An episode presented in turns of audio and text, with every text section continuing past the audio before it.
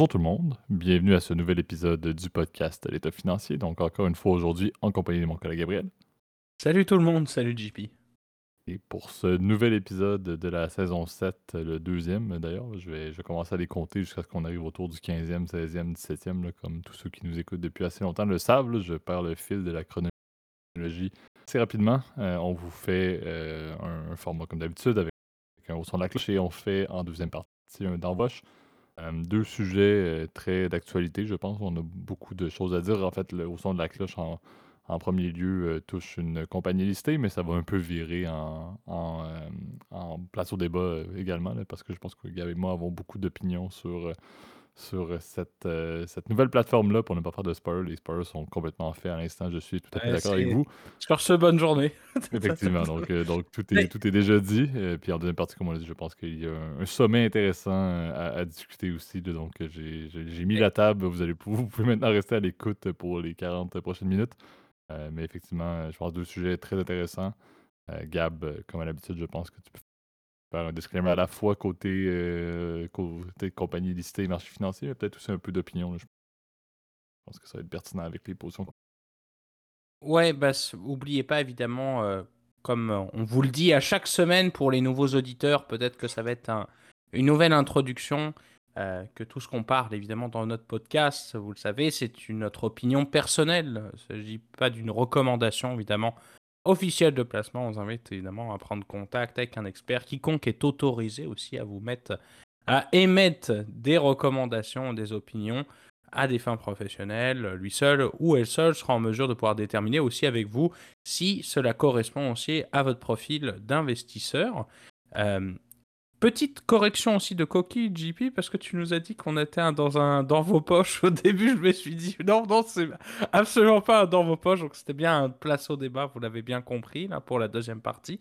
Et le troisième, vous êtes bien au courant que dans la partie place au débat, bah, le but c'est de rester courtois, c'est de pas non plus euh, s'insulter, troller euh, dans les commentaires, même si parfois c'est drôle.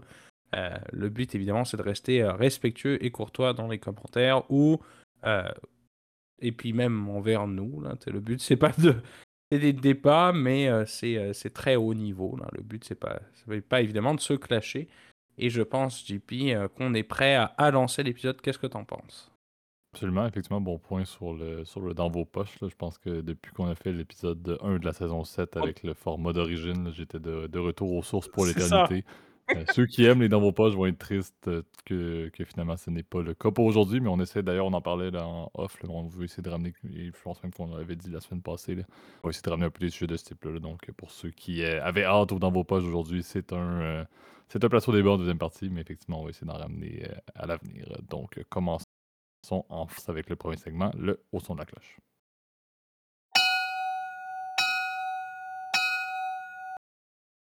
Parfait. Donc, euh, c'est plutôt simple. On veut parler de la fin de Twitter. Non, je, blague, là. On en parlait. C'est là que l'opinion va tomber en deuxième partie du premier segment, mais on veut parler de Threads. Euh, donc, cette nouvelle euh, plateforme-là, ce nouveau réseau social-là qui été sorti par la compagnie Meta, je pense que c'était mercredi de la semaine passée. Ça a déjà dépassé les, les 100 abonnés, les 100 millions d'abonnés, pardon, là, d'inscriptions pendant le week-end, si je ne me trompe pas. Donc, ça, euh, ça montre quand même une, entrée en la matière plutôt fulgurante. on sait qu'en comparaison, Twitter a à peu près 350 millions euh, d'abonnés actifs présentement, donc déjà 100 millions d'utilisateurs. Chez Gab, tu as ton opinion euh, sur bon, le, compte, les créations et, le nombre de personnes qui, contribuent. Mais on parle quand même de, des stats qui ont été sortis d'à peu près 95 millions de publications déjà, 190 millions de mentions j'aime qui ont été faites. Donc ça ne veut pas dire grand-chose, euh, certes, mais il y a quand même eu un, impact quand même assez notoire, une entrée en la matière qui a amené Threads à être la première, euh, la première application de download sur la majorité des, euh, des, des, des stores, pour autant sur le volet plus Android que Apple en termes de téléchargement. Euh, et c'est, ça montre encore une fois, bon, on peut extrapoler un petit peu à savoir est-ce qu'il y a eu un impact au niveau de Twitter. On a vu des chutes au niveau du nombre d'utilisateurs de Twitter euh, qui correspondaient avec l'entrée en la matière de Threads. Ce sont des plateformes qui sont un peu basées sur le même système. Donc, euh, Threads se base également avec un, nombre de caractères maximal de 50, euh, 500 caractères, pardon, des publications qui sont textuelles. Je pense qu'il y a des vidéos également de quelques minutes qui peuvent être mises. Euh, mais c'est un peu le même genre de format que ce que Twitter fait présentement. Et la manière ou l'entrée en, scène de méta dans ce type de système là sachant qu'il y a des Facebook qui est sous Meta, sachant qu'il y a déjà Instagram qui est sous Meta également. Euh, bien, ça montre un peu, essayer de, tirer profit de ce qui se passe avec Twitter. Twitter a quand même perdu beaucoup depuis que Elon Musk a, fait l'acquisition en termes d'abonnés, en termes de, revenus publicitaires et tout. C'est une plateforme qui euh, pas la présente à la base, elle est encore plus. Donc, je pense que Threads vient essayer de s'insérer dans un marché, de prendre des parts un peu à, Twitter, ce qui n'est pas une mauvaise idée. Euh, c'est sûr qu'encore une fois, on est très loin du compte. Je pense que un des gros bénéfices, puis je sais que Gab, tu vas probablement vouloir en parler un peu plus, mais la raison pourquoi Threads euh, s'en sort si bien avec 100 euh, millions d'abonnés en quelques jours seulement, en à peine 5 jours depuis le lancement de la plateforme, mais c'est que c'est directement corrélé avec, euh, avec Instagram. Instagram, je pense, a 2 milliards d'utilisateurs à peu près. Threads est, presque une sous-section, une sous-plateforme liée à Instagram. Il faut avoir, si je ne me trompe pas, un compte Instagram dans le but d'ouvrir Threads. on ne peut pas avoir accès à Threads sans ça. Donc, c'est sûr que c'est profiter un petit peu de, des utilisateurs croisés dans le but de, rendre ça plus user-friendly. C'est pas une mauvaise solution. Euh, encore une fois, je, ne suis pas nécessairement la personne qui va encourager et être le plus grand fan de, Meta en tant que compagnie au sens large. Euh, mais je pense que ce n'est pas de faire, de faire un lien direct entre les deux systèmes. Ça va aussi augmenter euh, très clairement les, les, données d'utilisateurs, ce qui n'est pas mauvais lorsque vient le temps de faire des parutions en tant que société publique, ce qui est Meta. Euh, mais effectivement, je, mon opinion est, quand même assez simple. Je, ne pense pas qu'en termes de médias sociaux, il y a tant de possibilités de croissance tant que ça. Donc, à part aller grappiller un petit peu des parts de marché de Twitter, je, blaguais un peu au niveau de la fin de Twitter. Je ne crois pas personnellement que Twitter va disparaître, mais clairement que Threads et Twitter vont être des comparables. Ça ne va pas amener grand-chose. Présentement, Threads est euh, téléchargeable, je ne pas beaucoup en Amérique du Nord. Je ne pense pas que c'est encore le cas en Europe sur des systèmes libres à cause de certaines réglementations qui existent. Euh, il y a aussi beaucoup de litiges et beaucoup d'oppositions gouvernementales qui se passent plus globalement envers Meta et même Facebook. Donc, c'est sûr qu'un nouveau système peut entraîner encore une fois des, problématiques au niveau des publicités et de certains types de revenus que, que Threads va avoir besoin pour, pour euh, être rentable, être au final un système qui va apporter euh, de la valeur ajoutée de la croissance au niveau de, de Meta au sens large. mais je pense que ça reste une entrée en la matière qui est importante à suivre. Euh, j'ai encore une fois hâte de voir, surtout plus on va voir le nombre d'abonnés augmenter. À mon avis, on va dépasser les 350 millions d'abonnés au niveau de Threads juste à cause du lien direct, et même presque, juste indirect, c'est plutôt direct avec Instagram. Par contre, j'ai bien hâte de voir quelle va être la suite. Une fois qu'on a des abonnés, une fois que le lien existe avec, avec Instagram, et les utilisateurs ont presque automatiquement un compte Instagram et un compte Threads, ça ne sera pas du 1 pour 1. On n'aura pas 2 milliards d'utilisateurs, à mon avis, sur Threads. Mais j'ai hâte de voir c'est quoi la suite en termes de monétisation, en termes de continuité au niveau du système, parce que l'innovation que Threads va faire, est-ce que ça va influencer qu'est-ce que Twitter va faire et vice-versa? Donc, je pense qu'il peut peut-être y avoir euh, de l'amélioration au niveau de l'expérience dans ce genre de, plateforme numérique-là qui est quand même de niche. on s'entend, Twitter avait son monde à part complètement par rapport à ce qu'est Facebook, par rapport à ce qu'est Instagram. Euh, donc, je pense que ça va être intéressant de voir est-ce qu'il pourrait y avoir une amélioration de l'expérience des utilisateurs qui aiment ce type de plateforme, ce type de partage de contenu-là. Euh, donc, à voir. Je sais que Zuckerberg, et encore une fois, je, le cite presque, mais je, ne suis pas son plus grand fan non plus, là, mais euh, Zuckerberg mentionnait qu'ils ont quand même atteint le fameux 100 millions sans même faire vraiment beaucoup de publicité. Donc, ça reste quand même une, croissance qui est, euh, plutôt euh, qui est basée uniquement sur presque le bouche à oreille ou plus l'initiative des utilisateurs d'Instagram. Donc, qu'est-ce que ça va devenir lorsqu'il va y avoir de la publicité, lorsqu'il va y avoir également peut-être de la rémunération pour des créateurs de contenu? Euh, c'est sûr que c'est ce qui pourrait amener un, boost quand même assez intéressant. Et pour pas l'oublier, encore une fois, Twitter stagne un peu avec son 350 millions d'abonnés. Donc, qu'est-ce que ça va être là-dessus? Est-ce qu'il va y avoir des personnes qui vont décider de délaisser un peu? Parce que moi, je n'en fais pas partie, mais chez Gab, tu as à peu près as Instagram, tu as Twitter et tout. Est-ce que le fait que Threads pourrait soudainement commencer à être une plateforme qui a une utilisation et qui a vraiment beaucoup d'activités par rapport à Twitter qui fonctionne très bien, mais reste quand même encore avec beaucoup de contenu commandité, beaucoup de contenu euh, médiatique, si on peut dire.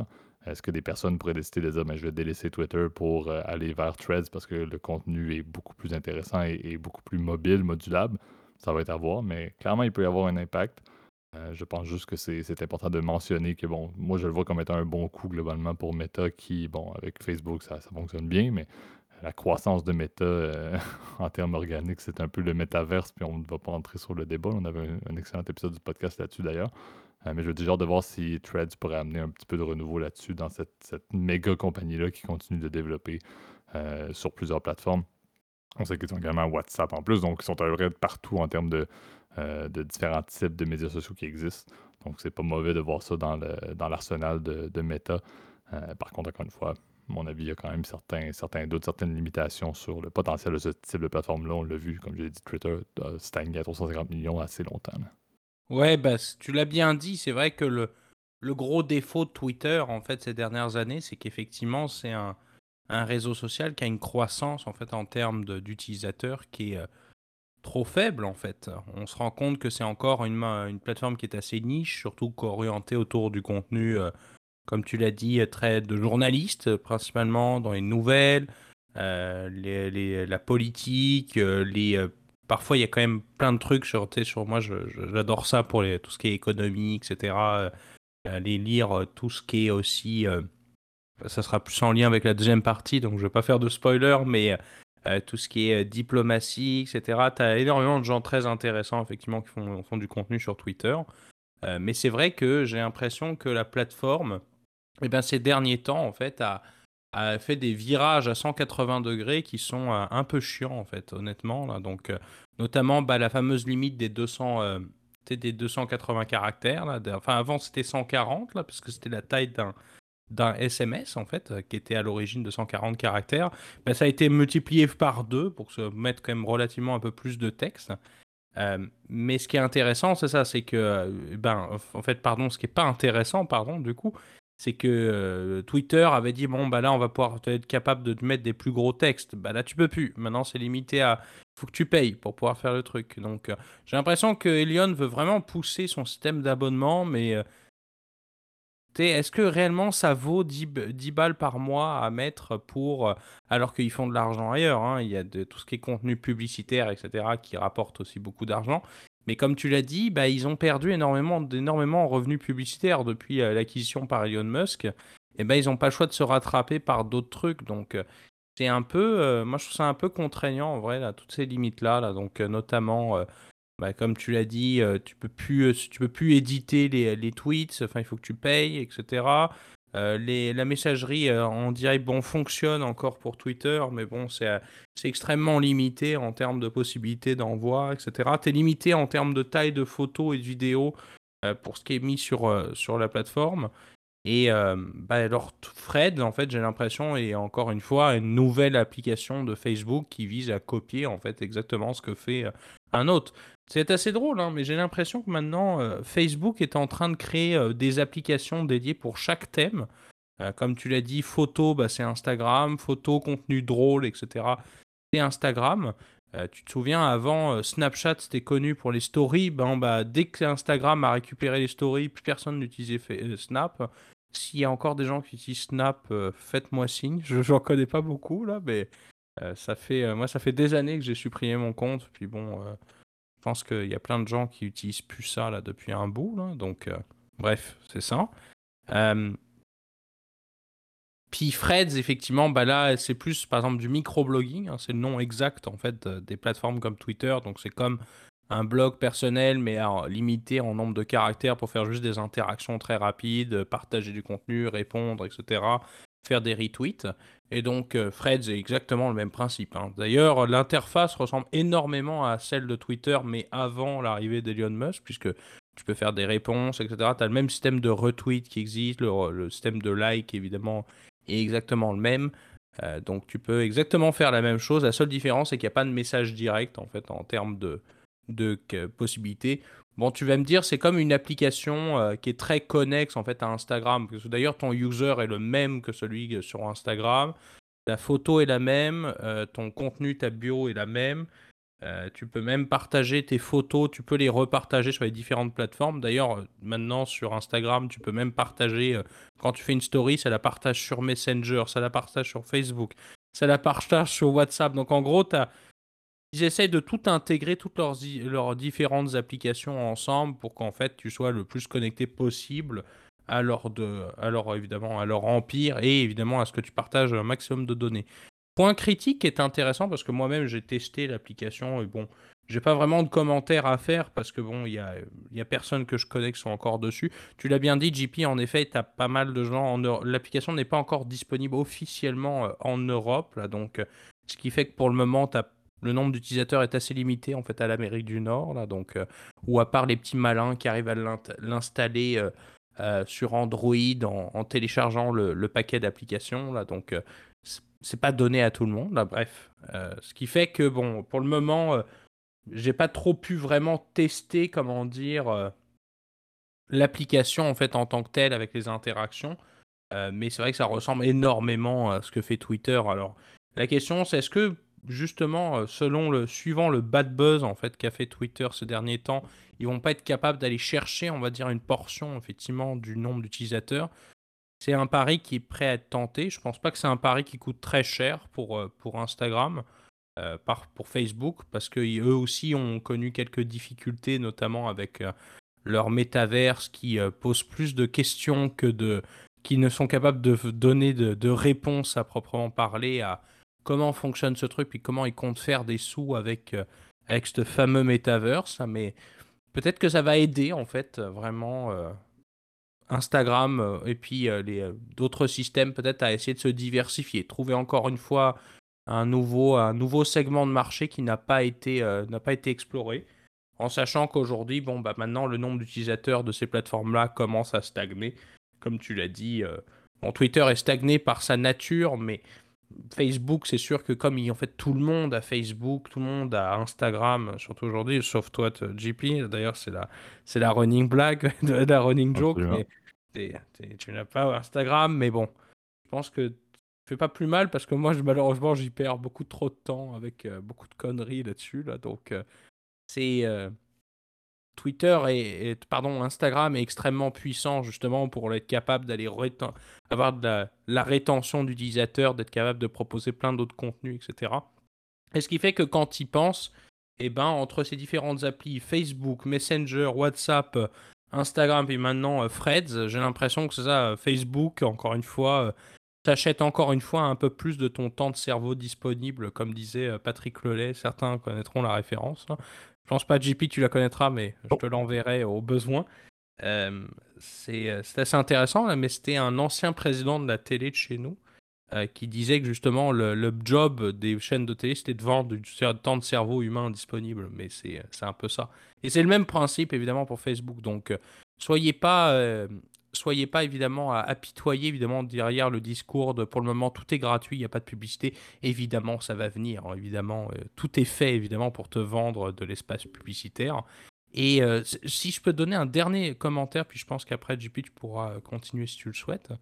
Euh, l'application a été extrêmement critiquée par contre pour la, sa politique au niveau des données personnelles, c'est absolument atroce. Je pense que j'ai jamais vu d'appli qui a autant de comment dire d'autorisation sur ton téléphone qui nécessite d'être activé en fait pour euh, te communiquer des données, notamment des données de santé et des données financières. Donc euh, comme quoi tu es capable, en fait ils sont capables, évidemment c'est anonymisé non plus, mais ils sont, ils sont quand même capables d'aller chercher des informations extrêmement sensibles. Hein. Je veux dire, c'est il faut pas prendre ça à la légère, évidemment. Euh, tout ce qui est en plus question, évidemment, de, santé personnelle, je trouve qu'il y a un dilemme, on va dire, éthique aussi qui se pose de euh, est-ce que ces, gérants, ces conglomérats ont l'autorisation, en fait, le droit éthique de, de conserver toutes ces données-là qui sont pour le coup euh, foncièrement qui sont censées t'appartenir. Et c'est pour ça que ça pose énormément de questions en Europe, qui on sait l'Europe a été la législation la plus ambitieuse sur la protection de la vie personnelle, le fameux RGPD. Donc, euh, c'est assez intéressant de voir que euh, cette application-là n'est pas encore disponible en Europe pour ces raisons-là. Donc, euh, je ne sais pas si tu avais d'autres choses à rajouter, JP. Ouais, ben, il avait, y avait quelques points. Là, tu parlais de, justement de la monétisation des publicités. Là, je Zuckerberg a annoncé également que je pense que à partir du moment où il allait avoir un milliard d'abonnés que ça allait commencer. Donc, ça, n'arrive pas tout de suite, mais tout de même, avec, le, comme on dit, avec la cross-utilisation des, plateformes de, de l'empire Meta, ça devrait arriver quand même assez vite. Et euh, sinon, l'autre point que j'avais à soulever, c'est, euh, on entendait beaucoup parler de, de Elon Musk versus euh, Mark Zuckerberg. Je sais que Musk parlait même de faire un combat de boxe ou d'UFC, c'est un peu n'importe quoi, mais ce clash-là entre les, les, deux, les deux CEOs, ces deux richissimes hommes d'affaires-là, euh, se poursuit avec le fait que ben, Musk a quand même intenté, si je ne me trompe pas, une poursuite où il y a quand même des, avocats de X-Corp, euh, qui est la, compagnie globale de, de, Musk qui possède d'ailleurs Twitter.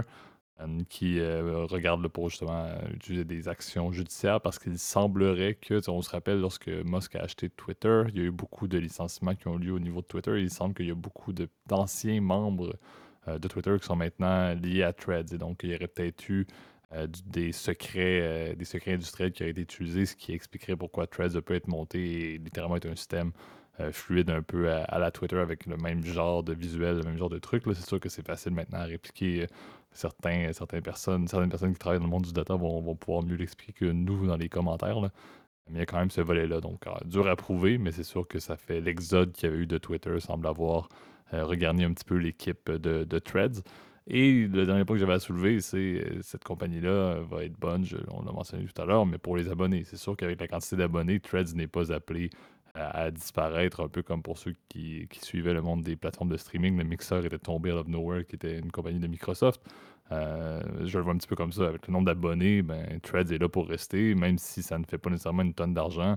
Euh, Meta va pouvoir l'utiliser pour montrer encore une fois la croissance des abonnés dans le résultat global pour l'ensemble des plateformes. Donc c'est sûr que ça ne disparaîtra pas.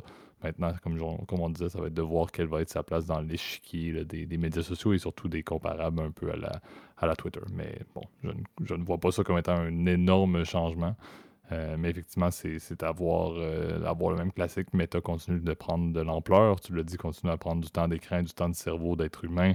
Euh, ça amène souvent, et, des données personnelles, tu l'as mentionné, ça amène souvent des litiges. Donc, à mon avis, Threads va être une nouvelle source de litiges potentiels euh, face à Meta qui va devoir payer des gros dollars à l'avenir dans le but de, corriger certaines situations. mais clairement que c'est data related et c'est pas une mauvaise action pour continuer à, aller chercher plus d'informations privées et à les revendre sur euh, diverses utilisations, ce qui est le pain et le beurre de Meta plus globalement. Euh, je sais pas, Gab, ça va un autre point, sinon ça va nous amener vers notre deuxième segment, le place au débat. Attends, ouais, je te disais qu'effectivement, j'étais prêt pour le place au débat, il n'y a pas de problème. On peut. Euh, c'est, c'est, ce qui est bien. Euh, donc, ça nous amène vers, vers l'OTAN. Euh, on voulait parler. En fait, la trame est encore à voir. on voulait parler un petit peu du sommet, mais il y a eu des nouvelles quand même aujourd'hui liées à la Turquie à la Suède. Il y a également un peu la vision de la Turquie face à l'adhésion de l'Ukraine. Donc, en fait, c'est beaucoup la, Turquie qui se mêle et qui met un petit peu du bois dans le, feu avant le magnifique sommet qui va se faire d'ailleurs en Lituanie, si je ne me trompe pas. Euh, qui se produit euh, sous peu. Euh, mais effectivement, on a entendu, pour entamer un petit peu les, quelques nouvelles qu'on a vues aujourd'hui, donc Erdogan a changé un petit peu son fusil d'épaule, a décidé d'arrêter de faire son, sa blocade, son, blocage de la candidature de la Suède pour être membre de l'OTAN. on sait, on en avait parlé, je pense, dans un autre épisode, que, la Turquie avait quand même beaucoup de reproches, entre autres, liés à, au fait que la Suède aurait appuyé, entre autres, une organisation terroriste euh, ou qui est jugée comme étant une organisation terroriste euh, par la Turquie. Il y avait également eu des points que la Suède aurait encouragé ou du moins n'aurait pas limité de l'islamophobie sur son territoire. Donc il y a quand même différents points qui, euh, qui, étaient, utilisés par Erdogan justement pour mentionner que la Suède ne pouvait pas avoir son appui, donc n'allait pas devenir membre de l'OTAN malgré la candidature. On sait qu'à l'époque, on parlait de la Finlande et de la Suède. La Suède, ça stagnait un petit peu. Euh, aujourd'hui, Erdogan a changé, euh, comme je l'ai mentionné, d'avis euh, après une rencontre avec justement le premier ministre de la Suède et également le président ou le premier ministre, je ne sais plus c'est quoi le nom du, du, poste du numéro un de l'OTAN, bref. mais après les discussions là, à huis clos, il y a eu une entente qui a eu lieu. Qu'est-ce que la Turquie gagne en échange? Bon, il y a un volet possiblement lié à l'intérêt d'Erdogan de rentrer dans l'Union européenne. Il y a également un peu de volet de d'intérêt commercial entre la Suède et la Turquie qui entraînerait ça. Il y aurait certaines garanties qui auraient eu lieu dans le but de, euh, d'entraîner des, routes d'affaires le plus, plus développées entre les deux pays. Il y a également la livraison d'armes. Donc la Suède se porte quand même de manière plutôt intéressante dans le développement euh, d'armement. Euh, entre autres, bon oui, classique, les, armes légères, mais également, je, me, si je me souviens bien, ils ont également un type d'avion qui est quand même assez renommé pour pour être à faible coût, mais très efficace. Donc, bref, la Suède euh, a également de l'armement, ce qui est une très bonne chose aussi pour la, pour la Turquie. Donc, euh, donc il y avait cette, cette trame-là. Et en deuxième lieu, puis Gab, je te laisse euh, par la suite donner également ton avis, puis je pourrais relancer un peu également avec la mienne. il y avait aussi bon, la Turquie qui, il y a quelques jours, avait mentionné vouloir appuyer l'intégration de l'Ukraine dans l'OTAN, ce qui, bon, est certainement un peu un, doute, là, amène, amène, sa part de, discussion et sa part de. On peut peut-être dire déjà que ce n'est pas très, très faisable. Biden l'a déjà mentionné d'ailleurs en disant que ben, chaque centimètre, chaque inch, pour utiliser la, terminologie anglophone de mesure, de, territoire de l'OTAN doit être protégé coûte que coûte. Et donc, si l'Ukraine devient, pendant qu'elle est en guerre, devient membre de l'OTAN, mais techniquement, l'ensemble des pays membres de l'OTAN sont aussi en guerre contre la Russie, ce qui limite un petit peu la faisabilité de ça. Donc, c'est sûr que euh, cette position-là de, Erdogan et de la Turquie face à l'Ukraine va amener aussi beaucoup de discussions lors du sommet. Euh, je sais que Gab, tu voulais en parler, mais il y a également eu en contrepartie de, cette non-adhésion éventuelle de l'Ukraine tout de suite, d'ici à ce que la guerre ne soit pas terminée.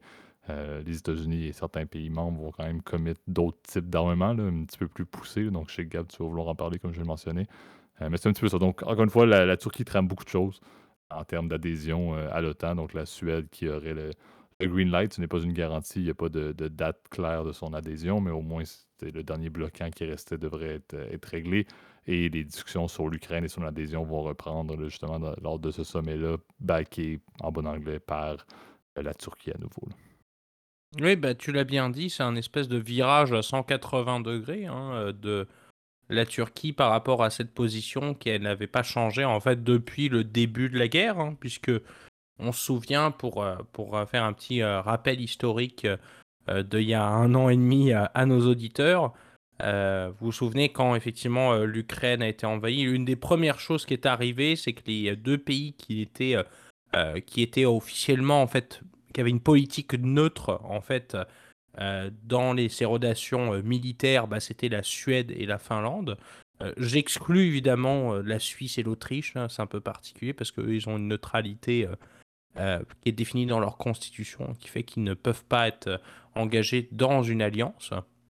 Et bien bref, la Suède et la Finlande euh, ont décidé de rentrer effectivement dans l'OTAN, évidemment pour faire face à la menace que représentait effectivement et ben, la nouvelle, la potentielle en fait rivalité qui pourrait y avoir avec la, avec la Russie. Donc un peu comme l'ont fait d'ailleurs les États baltes en fin, je crois que c'était sous le mandat de Bush, donc c'est début 2000, donc euh, sont les, depuis effectivement les nouveaux, euh, les nouveaux membres.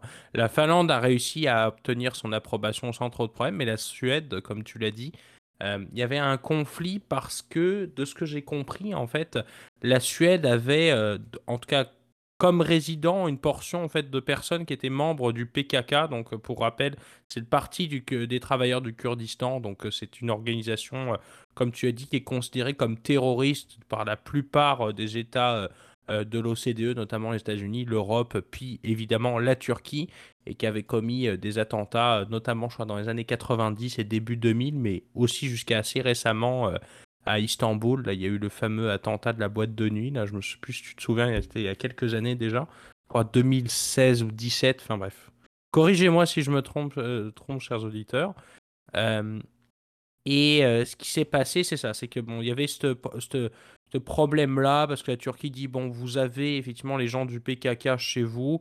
La Suède a dit bah oui, oui et non. En fait, on n'a pas de, on n'a pas de, on n'a pas de preuves en fait qui sont euh, liées au PKK. Puis c'est plus une, une raison, pardon, de l'expression de me faire chier en fait le processus. Donc euh, évidemment, ça a créé en fait plutôt une espèce de zone pour obtenir des concessions.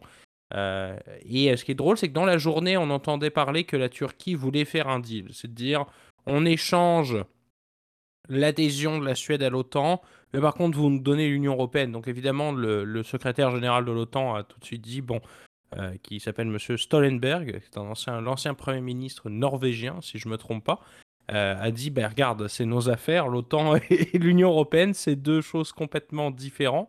C'est effectivement beaucoup de pays de l'Union européenne sont membres de l'OTAN, mais pas réciproquement.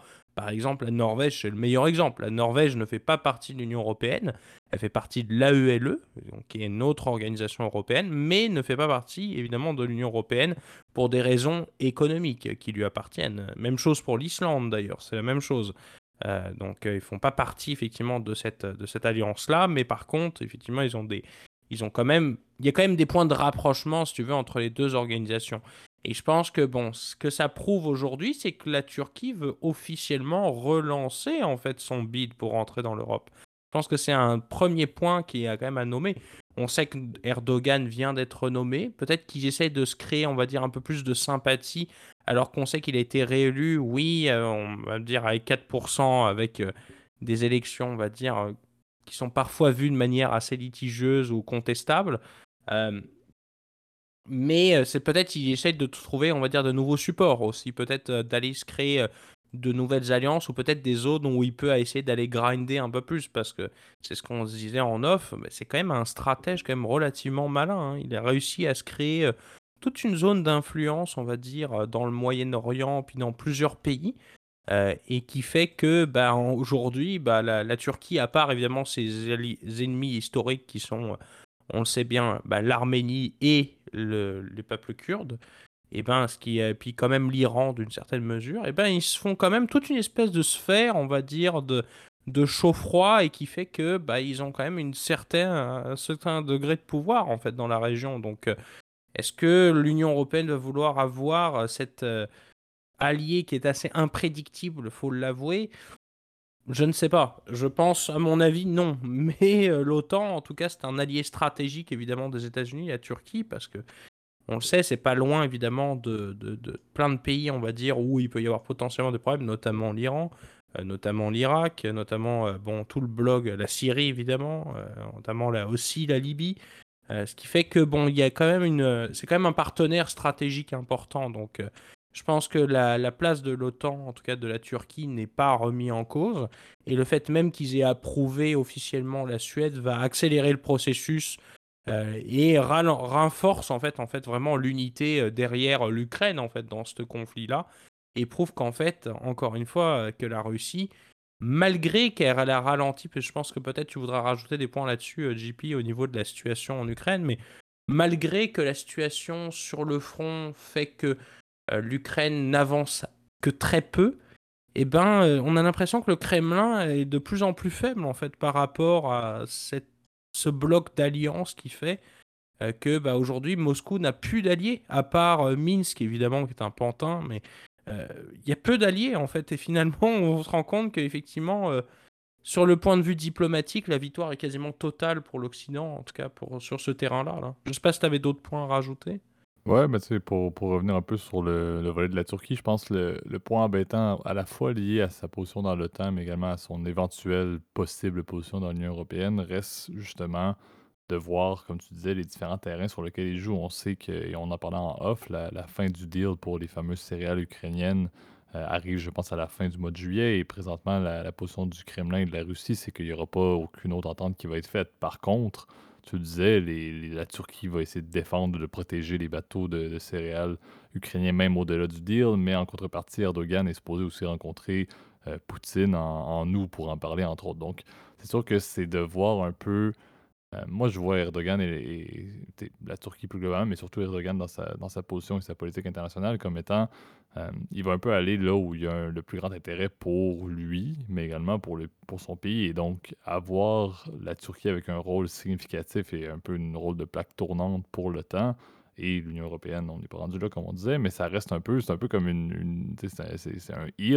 euh, dans tout ce qui se fait. Donc, c'est sûr que moi, ce qui me fascine, c'est qu'on arrive encore avec, oui, bon, Biden va rester le, représentant du pays le plus imposant de l'OTAN, la plus grande puissance militaire au monde encore à ce jour, et le, pays qui contribue le plus euh, à l'OTAN plus globalement. Mais ça reste que plusieurs décisions ne sont pas du tout dans les mains de Biden. Et Erdogan arrive justement avec sa position maintenant face à l'appui de la Suède, mais également veut absolument parler de l'Ukraine, alors que Biden n'a pas le goût du tout de commencer à avoir des discussions sur l'adhésion de l'Ukraine présentement, parce que ça fait juste un, euh, une, en bon québécois, en bon français, une patate chaude, littéralement, parce qu'on ne sait pas trop quoi faire avec ça. Puis ça va impliquer encore une fois des concessions qui vont devoir avoir lieu à gauche et à droite, parce que Zelensky va aussi vouloir appuyer là-dessus pour dire, ben écoutez, si vous ne nous mettez pas, euh, si vous ne nous, garantissez pas une adhésion au sein de, l'OTAN présentement, mais ben, fournissez-nous des armes, et on en parlait. Euh, Biden a dû promettre des armes qui sont avec des, des, multiples, comment le décrire, avec des, une capacité de, tirer un peu au hasard au final, parce que c'est des, balles ou c'est des, tirs qui explosent en de multiples de multitudes de pardon, projectiles. Euh, et ça peut encore une fois impliquer que ben, c'est pas une garantie que c'est seulement des militaires qui vont être touchés par ça, ça peut également être des civils. Donc, euh, je vois un peu Erdogan comme étant, euh, et, et, ses positions, et on a parlé aussi, c'est beau d'avoir une politique internationale qui est vraiment être capable de jouer un peu partout et jouer sur tous les terrains. En même temps, la politique interne de la Turquie devrait être aussi une priorité. Donc c'est là où on voit encore une fois, Erdogan qui a repris son mandat, mais qui reprend un peu où il avait laissé, en priorisant beaucoup la, manière dont la Turquie se positionne à, l'échelle internationale et sur les différentes plateformes et sur les différentes tribunes qu'ils peuvent justement jouer un, petit rôle de bras de fer, si on peut dire, comme l'OTAN euh, en est, en est la, principale, euh, la, principale position présentement ou la principale place où Erdogan semble vouloir justement tirer, tirer profit. Donc, ça m'embête un peu. Euh, comme je disais, on verra la suite. Il y a beaucoup de bureaucratie. On s'entend, à mon avis, avoir la Finlande et là, maintenant la Suède qui serait, en termes d'adhésion, je pense que c'est très bien pour, pour l'OTAN. Ça aide également, encore une fois, le fameux bloc face à la Russie, ce qui n'est pas une mauvaise chose. Euh, mais ça reste quand même que c'est des choses qui ne vont pas se régler de manière imminente. Et Erdogan, malgré les garanties, malgré une bonne poignée de main, on ne sait pas quelle peut être la suite des choses non plus. Donc, tant et aussi longtemps que la Suède n'a pas, pas une adhésion complète, et tant et aussi longtemps également que le sujet de, l'Ukraine, espérons-le, après la guerre et après l'invasion russe, qui, bon, comme je dis, le plus tôt ça, va se terminer, le mieux c'est. Par contre, la contre-offensive, on sait que c'est pas encore parfait et l'opposition russe reste présente. Euh, c'est un peu ça la position. Donc, ma vision, on, on verra le ben, les, conclusions du sommet qui va se produire, mais clairement, Erdogan a mis une table quand même assez, assez euh, épineuse pour euh, les différents leaders qui sont présents. Euh, encore une fois, on ne va pas parler plus largement du sommet de l'OTAN, mais c'est sûr que si on met, je mets mon chapeau canadien, c'est sûr qu'ils montrent souvent des statistiques sur les. C'est dans ces sommets-là que les journalistes ressortent l'investissement ou le, pourcentage du PIB investi dans la défense des différents membres de l'OTAN, la contribution militaire et de formation et peu importe euh, des, différents pays. Et on remarque que le Canada, malgré le fait que Trudeau peut parler bien fort, on est plutôt loin en termes de capacité de puissance euh, militaire, de contribution euh, globale au financement et à l'armement et à la formation dans l'OTAN. Donc, c'est sûr que c'est un petit peu triste de voir ça. mais ça, encore une fois, je ne vais pas ramener de sujet sur le Canada, mais je pense qu'il y a quand même quelques problématiques. Et le point qu'il ne faut pas oublier, c'est que l'OTAN se porte très bien présentement par rapport à ce que c'était il y a quelques années. On le disait aussi en off il y a quelques semaines le fait que l'invasion euh, de, l'Ukraine a entraîné vraiment un resserrement des différents pays, ce qui est une très bonne chose plutôt qu'une implosion de l'OTAN. On se rappelle que sous Trump et sous le gouvernement républicain qui était avant, avant Biden, ben, l'OTAN était un peu mise à mal, si on peut dire. Donc c'est sûr que c'est un peu embêtant de voir la force de l'OTAN, mais que le gouvernement américain a quand même un impact significatif sur sa capacité de continuer à être une force unie. Euh, donc, euh, je c'est sûr que je parle un peu de ma position, euh, de ma position occidentale, mais je pense que le temps est important.